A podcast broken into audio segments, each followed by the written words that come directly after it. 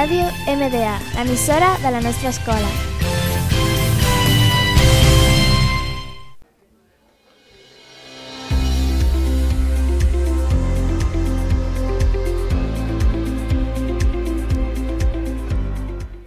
Hola, bienvenidos al cuarto programa de Netflix Adictos. Somos la Alba Gracia, la Julia Puig y el de Murcia.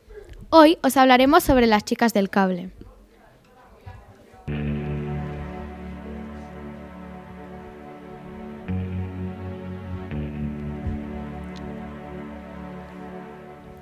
Esta serie es la primera serie original de Netflix producida en España.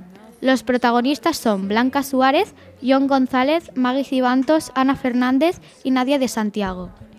La serie se estrenó mundialmente el 28 de abril de 2017.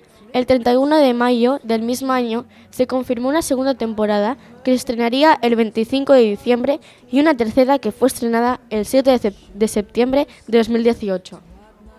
El año pasado se inició el rodaje de una cuarta temporada. El estreno se produjo el 9 de agosto de 2019, cuando ya había sido iniciado el rodaje de la quinta temporada, con la baja de Maggie Cibantos y el fichaje de Denise Peña. El 14 de febrero de este año se estrenó la primera parte de la quinta temporada de la serie, ya que sus últimos capítulos se emitirían en dos tandas. Esta temporada, más dramática que las anteriores, está ambientada en la Guerra Civil, siete años después del fin de la cuarta entrega. Curiosidades. Estrenada el 28 de abril del año 2017. Esta fue pionera en las series españolas de Netflix, a pesar de la gran fama de La Casa de Papel. La que tiene la corona como primera serie española original de Netflix es Las Chicas del Cable.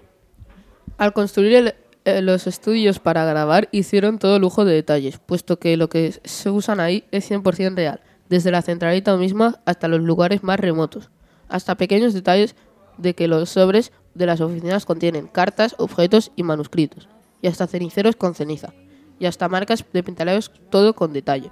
Hubo un recuento actoral en la serie de Blanca Suárez, Martiño Rivas y John González, los cuales participaron en la serie de, Ante- de Antena 3 El Internado, aunque también John y Conchita Velasco habían trabajado juntos en otra serie de Antena 3, la cual fue Gran Hotel.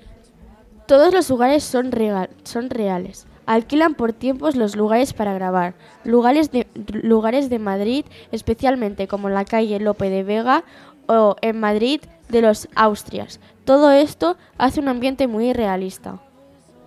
El set de rodaje es el mismo en el que se rodó la serie de Antena 3, Gran Hotel, y se tardaron más de dos meses y medio en construirse todos los sets, incluidos el de la pensión Dolores, lugar donde viven las protagonistas. Muestra muy bien la escena de la primera llamada internacional del Reino de España, donde Alfonso hizo gracias a una telefonista una llamada desde Madrid a Estados Unidos.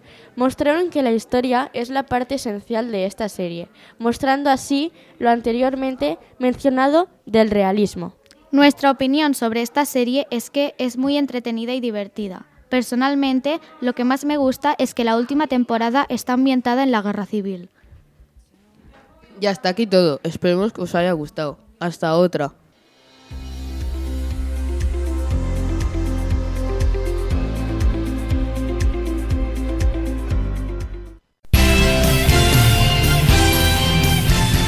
Ràdio MDA, l'emissora de la nostra escola.